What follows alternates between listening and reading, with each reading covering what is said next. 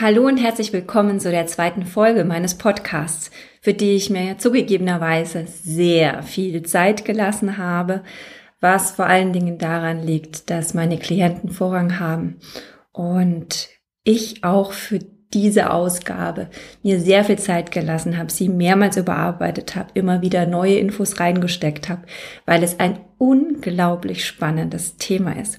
Umso mehr freue ich mich, es endlich heute mit euch zu teilen. Diesmal dreht sich alles um die Frage, wie sich unsere Persönlichkeit entwickelt. Gibt es sowas wie mein eigentlich wahres Ich? Und inwiefern können wir an unserer Persönlichkeit arbeiten? Denn egal wo man hinschaut, ob in 360 Grad Feedback-Gesprächen bei Führungskräften, auf Instagram, bei populären Influencern. Ja, überall geht es um unsere Persönlichkeit und darum, wie wir uns optimieren können. Zunächst möchte ich euch einmal die Big Five vorstellen. Es gibt fünf Persönlichkeitsmerkmale, von denen man sagt, dass sich anhand dieser fünf, den großen fünf, also den Big Five, die Eigenschaften jeder Persönlichkeit ganz gut beschreiben lassen. Also diese fünf sind Extraversion, Gewissenhaftigkeit, Verträglichkeit, Neurotizismus und die Offenheit für neue Erfahrungen. Ich möchte euch mal an Beispielen von fünf Personen diese fünf Merkmale erklären oder näher bringen. Da gibt es Lukas, der wäre gerne jemand, dem andere interessiert zuhören, doch er zieht sich schnell in sich zurück und wirkt auf andere sehr ruhig und schüchtern. Fazit, Markus Neigung, Entschuldigung, Lukas, ich habe ihn ja Lukas genannt, Lukas Neigung zur Extraversion ist sehr gering. Er gehört eher zu den introvertierten Menschen. Dann gibt's dann Lara, die wünscht sich mehr Disziplin. Aber immer kommt irgendwas dazwischen. Alle mögen Lara für ihre Unbeschwertheit und doch nervt jeden ihre Unzuverlässigkeit. Fazit, Laras Grad der Gewissenhaftigkeit ist wenig ausgeprägt. Der 16-jährige Brian wünscht sich verträglicher in zwischenmenschlichen Beziehungen zu sein. Er ist wenig kompromissbereit und hat eine starke eigene Meinung. Das hat im Baseball schon zu manchem Stress im Team und mit dem Trainer gesorgt. Fazit, Brians oder Brian hat ein geringeres Maß der Eigenschaft Verträglichkeit. Weiter geht's mit Anja. Die trinkt gerne ein Glas Prosecco, um sich zu beruhigen. Sie wäre grundsätzlich gerne zufriedener mit sich, angstfreier und ausgeglichener ist schnell mal voller Sorge und hat extreme Schwankungen, also so Höhen und Tiefen. Fazit Anja zeigt ein höheres Maß an Neurotizismus. Sie ist also etwas neurotisch, das heißt emotional eher instabil im Vergleich zu Menschen, die wenig neurotisch sind. Und zu guter Letzt, fünftes Merkmal, Tim liebt das Rucksackreisen. Er liebt generell auch im Sport neue Herausforderungen, tauscht sich gerne mit anderen aus, je diverser, desto besser. Doch er hält es nicht lange mit nur einem Menschen aus. Das langweilt ihn eher. Fazit. Seine Offenheit für neue Erfahrungen ist sehr groß. Ich habe jetzt natürlich alles ein bisschen überzeichnet, um die Merkmale ganz gut herauszuarbeiten. Also die Big Five, ich sag's nochmal, Extraversion, Gewissenhaftigkeit, Verträglichkeit, Neurotizismus, Offenheit für neue Erfahrungen. Und während ich hier zur Erklärung jeder Person nur eine gravierende Eigenschaft zugeschrieben habe, ist es in Realität natürlich so, dass jeder von uns auch alle anderen Eigenschaften stark oder schwach ausgeprägt in sich trägt. Das heißt, Lara ist nicht nur weniger gewissenhaft als andere, sondern auch die Eigenschaft Verträglichkeit, Neurotizismus, Extraversion und Offenheit für neue Erfahrungen sind bei ihr mehr oder weniger stark ausgeprägt als bei anderen. Diese fünf Eigenschaften, diese Big Five, sind also extrem vielseitig ausgeprägt und ermöglichen in Summe erstaunlich gut, eine Person zu umschreiben. Jetzt gibt es Personen, die in vergleichbaren Situationen ein sehr unterschiedliches Verhalten und Empfinden zeigen. Dann spricht man übrigens davon, dass die Person eher instabil ist. Bei neurotischen Personen ist das wohl eher der Fall. Wenn Anja als Lehrerin also häufig sich sehr unberechenbar verhält, das heißt einmal zeigt sie bei einem Schülerstreich sehr viel Geduld mit den Schülern und beim nächsten Mal ein ganz vergleichbarer ähnlicher Streich führt dann dazu, dass sie ausrastet und das immer wieder mehrmals pro Woche oder im Monat. Also es ist quasi nicht so, dass man sagt, okay, einmal gab es eben einen Ausreißer, sondern es ist tatsächlich immer wieder so, dass sie sehr verschieden reagiert, obwohl die Situationen ähnlich sind dann kann man sagen, über eine längere Zeit hinweg, ja, sie ist eher instabil in ihrem Verhalten, also sprich unberechenbar und damit schwer einzuschätzen. Davon zu unterscheiden ist, was man auch in Coachings trainiert, in unterschiedlichen Rollen sich flexibel zu verhalten. Also könnte der noch junge Brian lernen, im Sport als Baseballer ein fairer Athlet zu werden, der seine Durchsetzungsstärke im Spiel zu nutzen weiß, aber zugunsten der eigenen Mannschaft. Als Schüler oder Teamkollege wiederum wird er lernen müssen, sich auch mal unterzuordnen, dem Trainer, dem Lehrer, den Vorgesetzten. Und als liebevoller Bruder, der auf seine kleine Schwester aufpasst, als Beispiel, kann er wiederum lernen, auf ein anderes Verhaltensrepertoire zuzugreifen. Wie wurden wir denn zu denen, die wir heute sind? Unsere individuelle Persönlichkeit ist, wie viele von euch wahrscheinlich wissen, einerseits stark geprägt von unseren Genen, aber eben auch durch Erfahrungen, vor allem durch frühe Kindheitserfahrungen. Im Gehirn sind zahlreiche Netzwerke von Nervenzellen tätig. Sie arbeiten bei jedem Menschen anders. Das macht einen wichtigen Aspekt unseres Charakters aus. Sie beeinflussen zum Beispiel unsere Stressempfindlichkeit, wie auch ob uns Geselligkeit eher anstrengt oder anspornt und wie viel äußere Anregungen, Reize wir brauchen.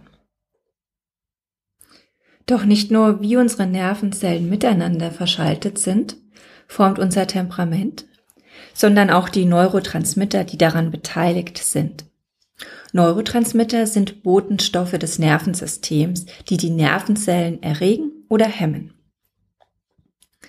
Diese Moleküle setzt unser Hirn zum Beispiel dann frei, wenn es besonders unter Druck steht und beispielsweise sehr schnell reagieren muss, wie zum Beispiel beim Torhüter während eines Fußballspiels oder wenn wir uns unter Druck befinden im Gespräch mit dem Vorgesetzten. Ja, und dabei fällt dann eben oft auch auf, dass wir sehr unterschiedlich aufmerksam, motiviert sind oder eher extrovertiert oder introvertiert sind, je nachdem, wie stark die Botenstoffe in unserem Gehirn wirken. Und wie ihr sicherlich auch schon gehört habt, liegen Gene bei Menschen oft in Varianten vor. Das heißt, wir haben unterschiedliche Voraussetzungen im Genpool. Dein Genpool ist ein anderer als mein Genpool. Und Gene kodieren Proteine. Somit haben wir auch mehr oder weniger und unterschiedliche Bauformen von Proteinen. Proteine sind bei uns unter anderem für Transportprozesse zuständig.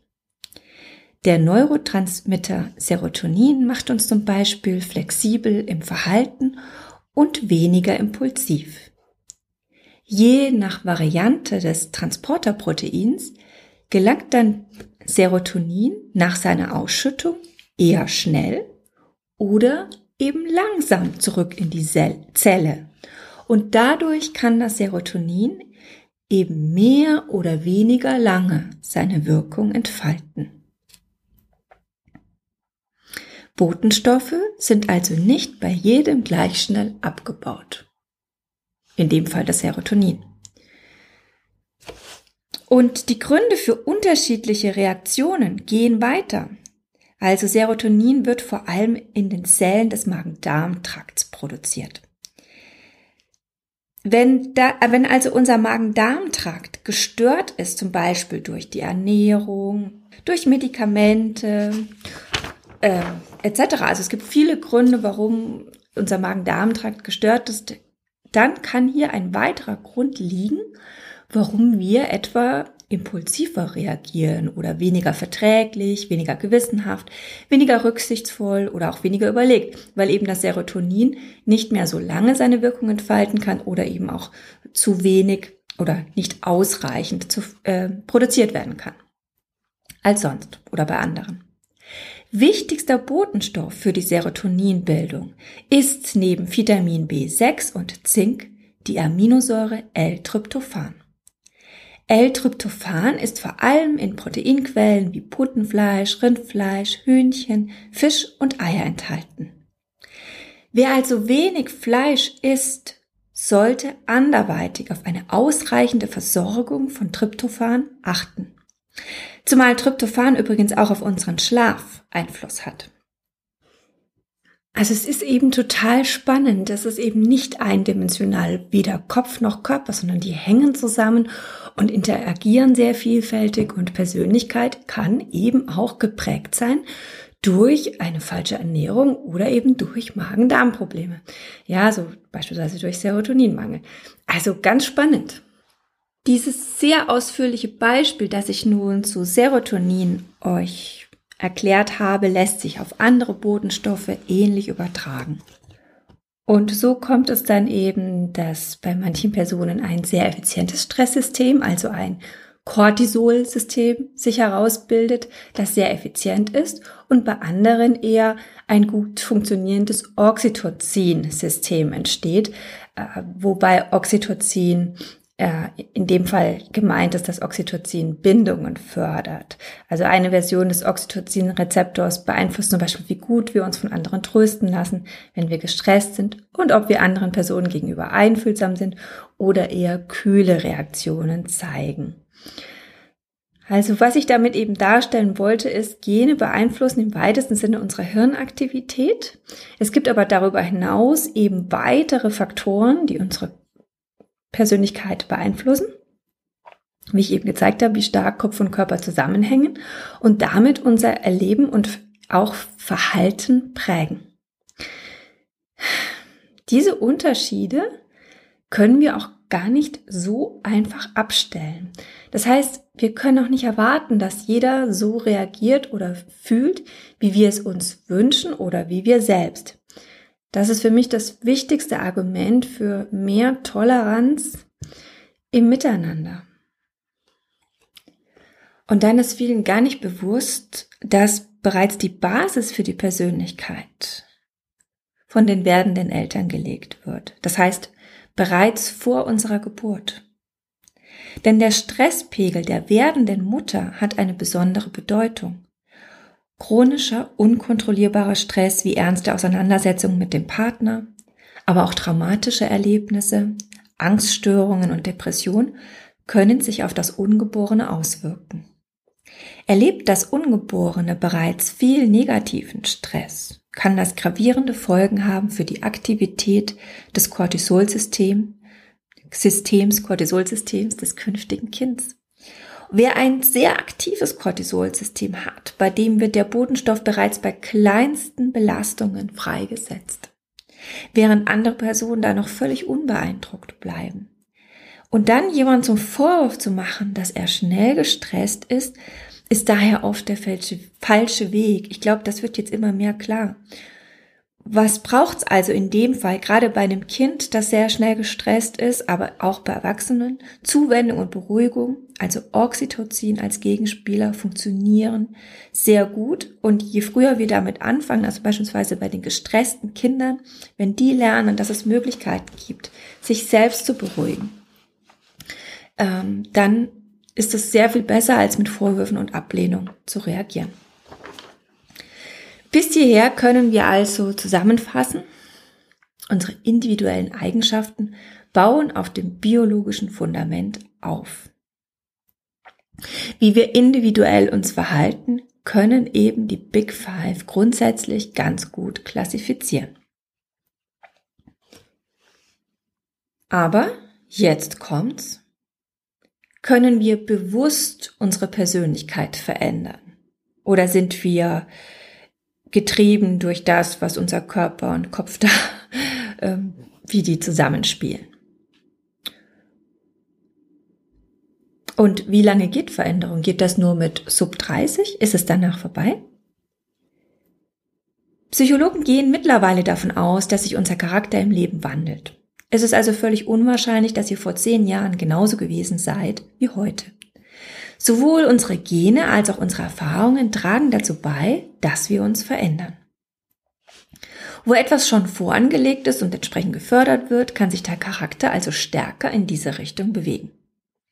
Zivildienstleistende, so hat man herausgefunden, waren meist schon zu Schulzeiten verträglicher als Klassenkameraden, die zur Bundeswehr gingen. Die soziale Tätigkeit verstärkte bei vielen Zivis dann diese Eigenschaften, Verträglichkeit, Dazu gehört zum Beispiel Hilfsbereitschaft, eher Gutmütigkeit, Umgänglichkeit und so weiter. Jetzt kann es gut sein, dass ihr Gegenbeispiele wisst und das freut mich, denn das ist ja immer so bei Studien. Das ist ja nur ein Querschnitt und es gibt natürlich zum Glück, Glück immer eine ganze Menge Ausreißer. Aber was die Geschichte eigentlich zeigt, ist, je mehr prägende Erfahrungen wir machen, desto eher passt sich auch unser Charakter an. Also, wenn wir es uns mal jetzt auf den, den Lebenslauf eines Menschen anschauen, zwischen dem 18. und 30. Lebensjahr, passiert ja oft sehr viel an Umbrüchen im Leben. Ja, viele erleben da die erste große Liebe, eigene Wohnung zum Studium oder Ausbildungsplatz zum Beispiel, Berufseinstieg eben, oft erste große oder körperliche Verletzungen, Krankheiten etc., die da erlebt werden. Das prägt uns. Wir übernehmen auch gleichzeitig mit dem neuen Beruf oder mit dem Verheiratetsein, äh, mit äh, Familiengründung erleben wir neue soziale Rollen. Also ab dem 30. Lebensjahr stabilisiert sich bei vielen die Persönlichkeit zunehmend. Natürlich abhängig davon, wie sehr wir in sozialen Rollen ankommen. Wer früh heiratet, einen festen Job hat, Familie gründet und wenig Traumatisches erlebt, also beispielsweise wenig Unfälle oder schwere Krankheiten äh, oder eben auch andere Dinge, die zu Traumas führen können, der wird deutlich weniger Wandel im Charakter zeigen als jemand, der zum Beispiel noch von einem befristeten Vertrag zum nächsten hüpfen muss, also immer wieder um seinen Job bangt oder anderweitig seinen Platz in der Gesellschaft nicht findet. Positiv ausgedrückt, Wer nicht ankommt, dem bleibt mehr Raum zur Veränderung der Persönlichkeit. Ah, und ab dem 60. Lebensjahr wird es, ab dem 60. Lebensjahr wird es dann auch bei denen nochmal spannend, die sehr stark in ihren sozialen Rollen bereits verwurzelt sind. Denn die eigene Persönlichkeit durch, also macht dann nochmal einen Wandel. So ziemlich bei allen. Das entdeckten die Wissenschaftlerin Jule Specht und ihre Kollegen. Wie zu erwarten, werden Menschen in diesem Alter im Durchschnitt verträglicher und gleichzeitig weniger offen für neue Erfahrungen. Sie werden also konservativer. Hm, also wenn man sich das jetzt so anschaut und auch wenn ich so mich umgucke und man spricht über Persönlichkeitsentwicklung, ist ja Teil meines Jobs, dann bekommt man doch den Eindruck, an sich ist das was Gutes, oder? Ja, die meisten Menschen haben im Laufe des Lebens den Wunsch, mindestens einen Aspekt ihrer Persönlichkeit zu verändern. Das sagt ja auch schon dieser beliebte Hashtag, den man oft online sieht. Hashtag be the best version of you, der spricht das ja aus. Menschen möchten sich gerne selbst optimieren. Vor allem bezüglich der eigenen Leistung, der Beliebtheit und des eigenen Aussehens. Jetzt kann ich in meiner Funktion als Coach dem gar nicht widersprechen im Sinne von, ähm, also ich kann nicht dagegen sein, dass ich jemand ändern will, weil das ist ja einer meiner Berufsgründe, dass ich andere Menschen darin unterstütze, eine Veränderung auf sich zu nehmen. Und es spricht wirklich nichts dagegen, an sich zu arbeiten, ob beim Sport, im Job oder in der Partnerschaft. Die Eigenentwicklung macht ja auch Spaß. Allerdings warne ich davor, wie bereits auch in meinem Buch Brutal Mental, ich warne vor dem Streben nach Perfektion. Warum warne ich eigentlich davor? Also warum macht mir eigentlich dieser Hashtag Be the best version of you, der macht mir immer ganz kleines bisschen Bauchschmerzen, ja. Obwohl ich ja selber jemand bin, der an sich arbeitet, Veränderung sucht und auch bei anderen fördert. Aber dieser Hashtag oder dieses, diese, dieser Drang nach Perfektion, der sagt ja eigentlich, bis ich mein Optimum erreicht habe, bin ich nicht gut genug. Und da ist doch die Frage, wer oder was entscheidet, wann ich gut genug bin oder wann ich meine beste Version bin. Dazu muss es ja Kriterien geben. Also Vergleichskriterien. Und das heißt, ich vergleiche mich ständig. Vergleiche machen unglücklich. Ja, das weiß jeder intuitiv, der zu viel Zeit auf Instagram verbracht hat. Das äh, könnt ihr euch einfach mal selber beobachten, wenn ihr längere Zeit online wart. Was passiert mit eurer Laune? Dann entsteht oft dieser Eindruck, ich bin nicht gut genug oder ich mache nicht genug Urlaub, ich bin nicht genug in der Natur, ich, ich fahre nicht genug Fahrrad, ich trainiere nicht genug, ich bin nicht schlank genug, ich bin nicht schön genug, ich bin, ich bin nicht jung genug, ich bin ich bin, ich bin nicht beliebt genug. Also diese Vergleiche lösen etwas in den meisten Menschen aus. Deswegen möchte ich darauf hinweisen.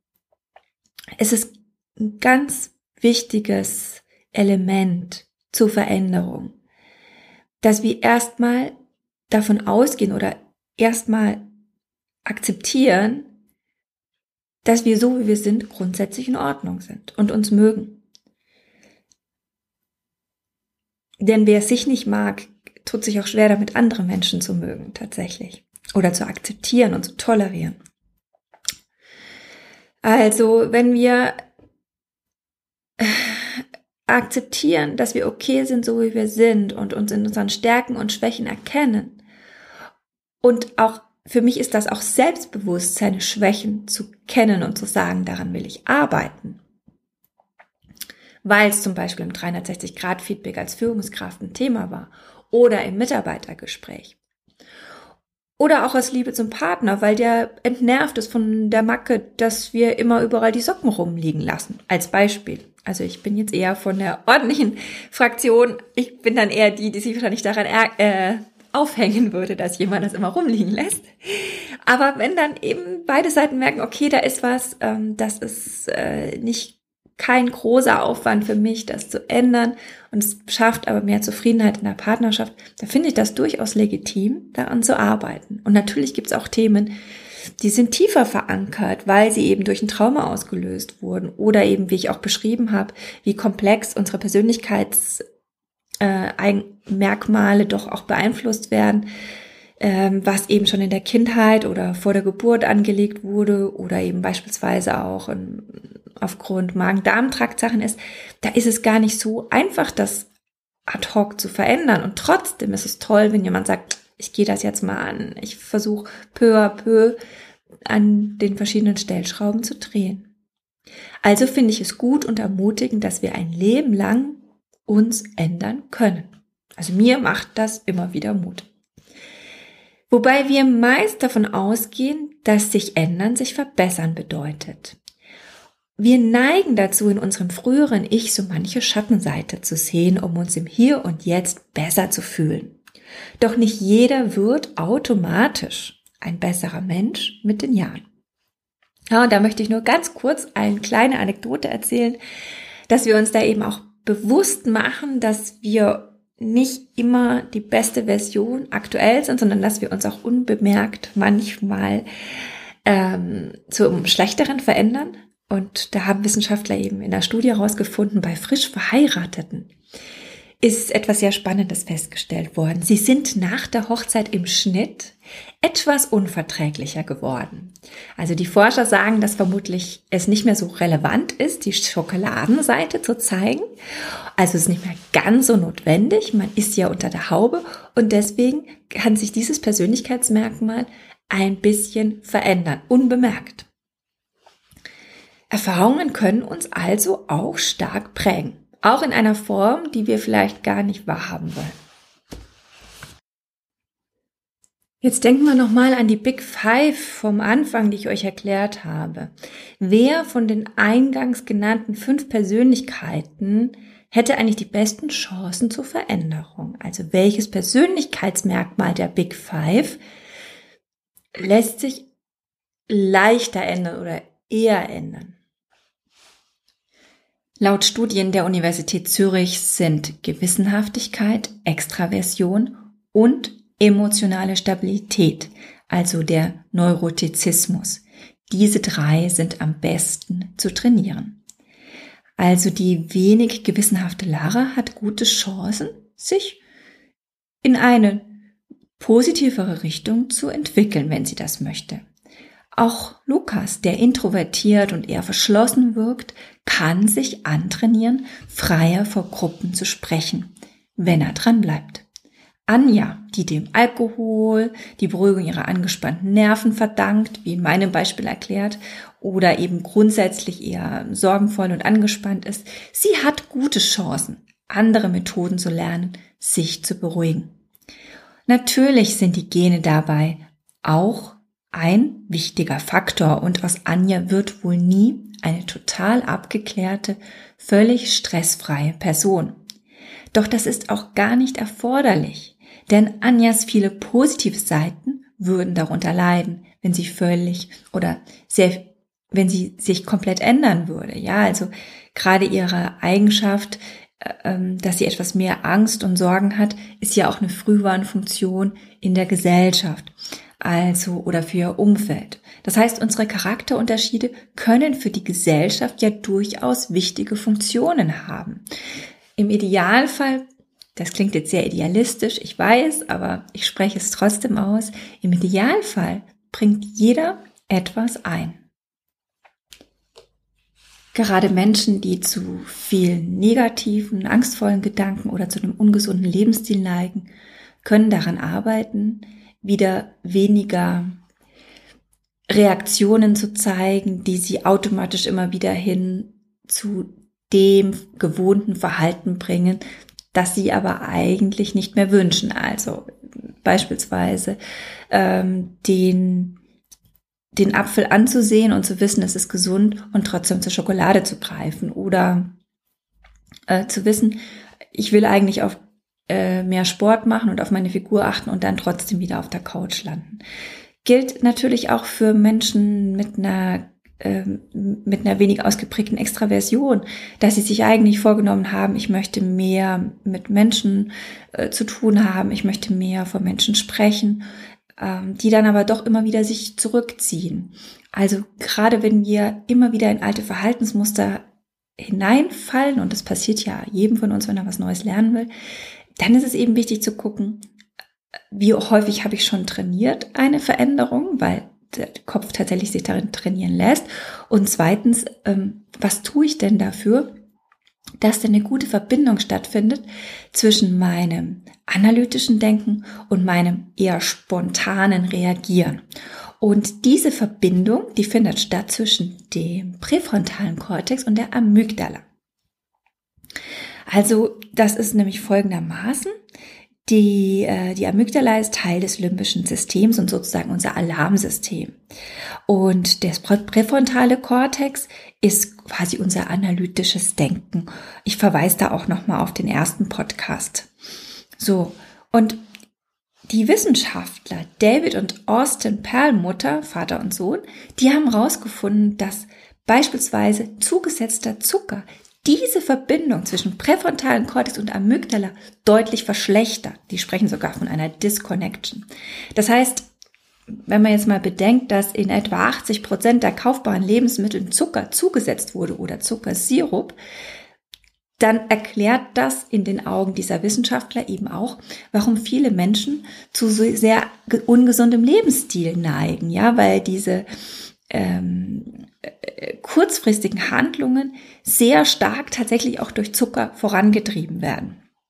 Jetzt geht es mir nicht darum, euch zu sagen, esst ab jetzt nie wieder Zucker, sondern es geht darauf zu, es gilt einfach mal darauf zu achten, wie viel Zucker am Tag esse ich eigentlich? Welche Lebensmittel, die ich zu mir nehme, enthalten zugesetzten Zucker? Gibt es da Alternativen?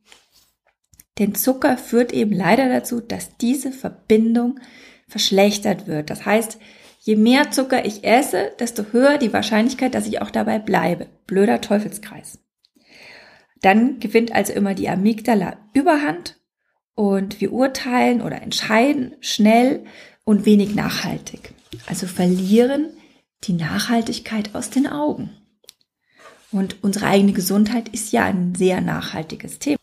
Was auch zu einer verbesserten Verknüpfung von präfrontalem Kortex und Amygdala beitragen kann, ist laut der Wissenschaftler Perlmutter, ist eben Naturerleben, ist Sport.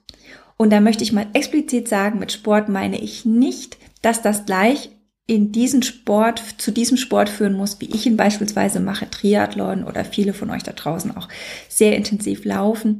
Nein, also es genügt schon zweimal die Woche Sport. Es muss nicht immer gleich die Intensität sein, sondern überhaupt damit anzufangen. Unterschiedliche Menschen treffen ist ganz wichtig in Interaktion treten mit unterschiedlichen Meinungen, unterschiedlichen Erfahrungen, unterschiedlichen Kenntnissen, unterschiedlichem Wissen. Also sich bewusst auch mit Menschen aus fachfremden Branchen unterhalten. Ein weiteres Thema, Meditation. Meditation, ich denke, es ist inzwischen allen bekannt, ist natürlich ein ganz wichtiges Mittel, um mental zur Ruhe zu kommen, aber eben auch tatsächlich, um diese Verknüpfung zwischen analytischem Denken und unseren schnellen Reaktionen, schnellen Handlungen, also dem intuitiven Handeln, wieder besser, die Verknüpfung wieder besser herzustellen. Leider wirken auch die sozialen Medien wie Zucker auf uns, wenn wir den Konsum übertreiben. Konsequenzen sind überall zu lesen. Menschen verurteilen einander schnell, statt miteinander vernünftig in den Austausch zu gehen. Das Nachdenken kommt zu kurz, die persönliche Interaktion kann ja kaum stattfinden. Und äh, Zuhören ist ja etwas, was wir eher verlernen durch die sozialen Medien, weil wir ja eher uns polarisieren, indem wir uns mit den Menschen umgeben, die unserer Meinung sind und die ablehnen, die anderer Meinung sind oder die man nicht mag. Also es lässt sich sehr leicht vermeiden, sich mit, mit Menschen zu tun zu haben, die anderer Meinung sind. Und man koppelt sich eben von diesen, grenzt die aus, statt sich mit ihnen auseinanderzusetzen und einander verstehen zu lernen. Und ähm, überzeugen geht eigentlich nur, wenn ich den anderen zuhöre und verstehe. Und das ist etwas, was, was eben ja vielfach beobachtet wird und auch beobachtet werden kann vor jedem, der aufmerksam ist. Wir polarisieren uns eher in den sozialen Medien. Okay, das heißt, jetzt kommen wir mal zurück zu dem, was kann ich tun, um meine Persönlichkeit in eine Richtung zu formen, die eben mit den Big Five zu tun hat.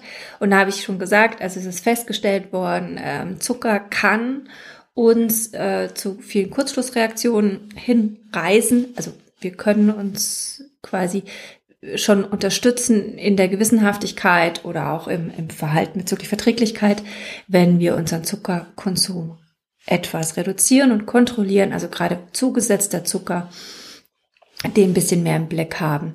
Natürlich Sport muss jetzt nicht so extensiv sein, aber zweimal die Woche. Ja, äh, unterschiedliche Menschen treffen, bewusst auch in Austausch gehen mit Menschen, die anders denken ähm, und Meditation. Es hilft schon so ein Zehn-Tagesplan, mal sich vorzunehmen und zu sagen, die nächsten zehn Tage möchte ich zweimal die Woche zum Sport gehen und mal morgens die ersten 20 Minuten nicht am Handy verbringen, sondern nach dem Aufwachen zum Beispiel erstmal eine kleine Meditation und mein Frühstück. So als Idee. Könnte ein Ansatz sein. Da hat jeder natürlich andere Baustellen und Wünsche. Und vor allen Dingen ähm, beispielsweise auch vielleicht sagen, okay, in diesen zehn Tagen gucke ich beim Einkaufen mal drauf, wo ist eigentlich zugesetzter Zucker drin? Kann ich das vielleicht ersetzen durch ein anderes Produkt? So, das ist schon mal ein Ansatz. Nicht übertreiben, mit kleinen Zielen anfangen. Und dann auch wirklich sich ähm, vornehmen, dass man schaut, wie geht's mir damit in dieser Zeit? Also beispielsweise so jeden Abend mal rekapitulieren, wie habe ich mich gefühlt oder auch mal direkt nach einer Nutzung von sozialen Medien. Geht's mir jetzt besser? Geht's mir schlechter? Also wirklich diese zehn Tage dein Verhalten reflektieren. Was lief gut? Wo hattest du deine Probleme? Was willst du beim nächsten Mal anders machen? Was sind die Vorteile gewesen? Ähm, und natürlich ist es erforderlich, dass du dich dazu aus deiner Komfortzone bewegst. Aber auch das wird oft missverstanden, weil Menschen dann dazu neigen, zu denken, ja, ähm, aus der Komfortzone bedeutet sofort, mit Gewalt jetzt alles zu verändern oder auch gegen den Körper zu arbeiten. Ähm, nein, hör auf deinen Körper. Es macht überhaupt keinen Sinn, von heute auf morgen mit dem Laufen anzufangen und dann gleich loszurennen, als ob es kein Morgen gäbe, sondern taste dich ran. Ja, gib dir Zeit, nimm dir Zeit, such dir einen Trainer. Unterhalte dich mit anderen Menschen. Wie machen die das? Und ähm, aus der Komfortzone bedeutet nicht gegen den Körper zu arbeiten. Das merke ich auch bei manchen Menschen, die sich mit Freiwasserängsten ähm, äh, rumärgern, ähm, die dann oft überhaupt gar keine Freude dabei haben, aber die wollen unbedingt Triathlon machen und zwingen sich da ins Wasser, statt dass sie äh, erstmal die Freude am Wasser entdecken und das, die positiven Seiten am Schwimmen. Also aus der Komfortzone heißt nicht, es darf keinen Spaß machen. Ganz im Gegenteil, wenn es keinen Spaß macht, seid ihr eher nah an der Panikzone. Schaut, dass ihr in die Entwicklungszone kommt und Entwicklung und Lernen hat viel mit Dopamin zu tun und Dopamin hat mit Freude zu tun. Und da kommen wir schon an den Punkt Verbündete. Sucht euch Menschen, die euch darin unterstützen, ermutigen, loben und immer wieder nachfragen, wie es läuft, die sich freuen, wenn ihr mal eure Socken aufrollt. Also die das auch unterstützen, dass ihr etwas anders macht. Und je mehr ihr also diese Aufgaben umsetzt, dass ihr das äh, reflektiert, wie hat sich das angefühlt, was war gut, was will ich noch ändern, indem ihr auch wirklich Verbündete habt, desto eher habt ihr die Chance, in die gewünschte Richtung euch zu entwickeln.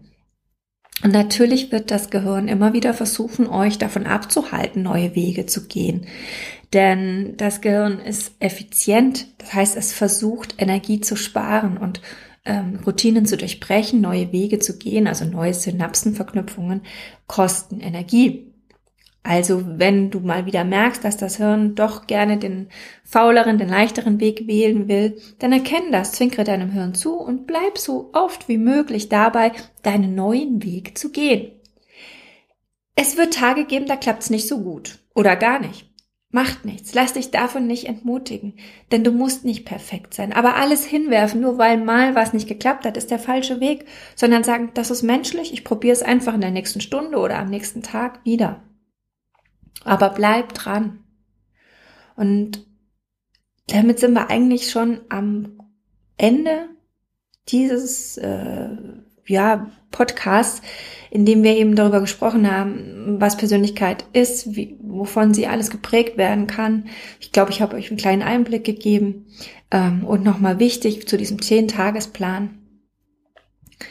Wenn ihr einige Parameter verändert habt, dann verbessert sich interessanterweise auch eure Fähigkeit, noch mehr Parameter zu verändern. Ihr trainiert euren Kopf. Das heißt, nehmt euch kleine Schritte vor und setzt die um. Und wenn die kleinen Schritte geklappt haben, dann die nächsten Schritte. Und zu guter Letzt möchte ich zum Thema Persönlichkeit noch etwas sagen. Das ist uns oft oder vielen vielleicht gar nicht so bewusst. Allen, die sich in den sozialen Medien tümmeln, ein kleines, ähm, ja, ein kleiner Wachrüttler. Macht euch immer bewusst, dass die Daten, die ihr im Netz hinterlasst, tiefe Einblicke in eure Persönlichkeit geben können.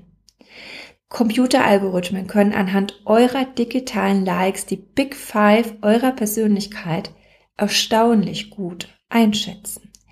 Erschreckend ist da eine Studie von David Stilwell von der University of Cambridge. Die zeigten 2005, dass bereits zehn Likes auf Facebook genügten, um im Durchschnitt mittels des Algorithmus eine bessere Einschätzung einer Persönlichkeit zu treffen, als es der Arbeitskollege konnte. Zehn Likes, Leute. Und jetzt geht's noch weiter. 70 Likes ließen den Computer bei seiner Einschätzung das Niveau eines Freundes erreichen. Und 300 Likes, da schnitt der Algorithmus besser ab als der Ehepartner. Also die Wissenschaftler stellten übrigens außerdem fest, dass der selbstlernende Algorithmus sogar nur aufgrund der Likes recht gut ablesen konnte, ob jemand depressiv ist, Drogen nimmt oder welche Ausbildung er hat. Ich glaube, Leute, das ist jetzt allen klar, was das bedeutet. Im Vergleich zu anderen Persönlichkeitstests, die ihr vielleicht auch aus der Unternehmenswelt kennt, diese Form der Auswertung, also die, die Auswertung der Sozi eurer Tätigkeit in den sozialen Medien, die hat für die Wissenschaft, aber natürlich vor allen Dingen auch für die Unternehmen, ja, die für die interessantesten, für die Wirtschaft, einen großen Vorteil. Die Daten zeigen, wie sich Personen geben, wenn sie nicht ahnen, dass ihr Verhalten getestet wird. Ja, weil wenn wir so einen klassischen Persönlichkeitstest ausfüllen, dann wissen wir ja, dass wir in dem Moment getestet werden und bewusst oder unbewusst manipulieren wir das alle ein Stück weit, eben weil wir ja bewusst diesen Test ausfüllen. Diese Daten aber in den sozialen Medien, die sind eben sehr valide, weil wir uns in diesem Moment ja nicht bewusst machen, dass wir beobachtet werden. Und damit auch nicht beeinflussen, was wir von uns zeigen. Hochinteressant. Das kann so weit gehen, dass unser Smartphone ziemlich genau weiß, wie es uns gerade geht. Aufgrund der Gesichtserkennung und uns entsprechendes für unser Gefühl anbieten kann. Also auch hier wieder Möglichkeiten, wirtschaftlich uns beispielsweise Shoppingangebote zu machen.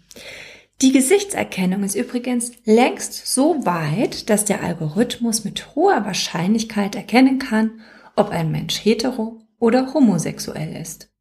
Ha. Mit höheren Erfolgsquoten als Menschen das einschätzen können. Als der Wissenschaftler das zeigte, erntete er natürlich einen riesen Shitstorm. Dabei wollte er eigentlich auf die großen Gefahren hinweisen, die für unsere Gesellschaft äh, damit einhergehen können. Natürlich auch für die Diversifikation in Ländern, aber auch in Unternehmen oder Organisationen. Und diese Risiken dürften jedem bekannt sein, der da eine gewisse Sensibilität mitbringt. Der Algorithmus war übrigens stets besonders gut, wenn er neben den Likes auch ein Profilbild als Informationsquelle hatte. Und dann gibt es da noch Sabrina Hoppe von der Universität Stuttgart, die zeigte, dass auch unsere Augenbewegungen viel über unsere Persönlichkeit sagen können. Sie stattete Studenten mit sogenannten Eye-Trackern aus, die deren Blickbewegungen gerade mal zehn Minuten beim Einkaufen am Campus aufzeichneten. Und das genügte, um die Big Five treffend vorherzusagen. Ich könnte meine Aufzählung jetzt weiterführen auf unseren individuellen Sprachgebrauch, unseren Satzbau, die Wortwahl, Aussprache und so weiter. Sie alle geben Aufschluss über unsere Persönlichkeit. Unternehmen nutzen diese Methode, zumindest einige nutzen diese Methode bereits als Auswahlhilfe beim Personal. Und damit will ich euch keine Angst machen, sondern ermutigen, euch klar zu werden, was ihr kommuniziert, gibt Aufschluss über euch. Mehr, als ihr euch eventuell bewusst seid. Bleibt also verantwortungsvoll im Umgang mit euren Daten und übertreibt es bitte nicht mit der Selbstoptimierung. Genießt das Leben vor allem auch offline mit echten Freunden in der Natur. bewegt euch, habt Spaß und umgebt euch mit Menschen, die euch mögen, die euch akzeptieren mit euren Ecken und Kanten. Bleibt aber auch offen für Andersdenkende, das ist ganz wichtig. Ähm, übt euch darin zu recherchieren, zuzuhören, bevor ihr immer gleich urteilt. Ja, das haben wir alle ein bisschen verlernt. Und ich hoffe, dass ich euch heute gute Antworten zum Thema Persönlichkeit und Veränderung geben konnte. Wenn ich mit diesem Podcast ein bisschen Neugier auf unser spannendes Hirn wecken konnte, dann freut mich das und ich wünsche euch ganz viel Freude bei dem, was ihr tut.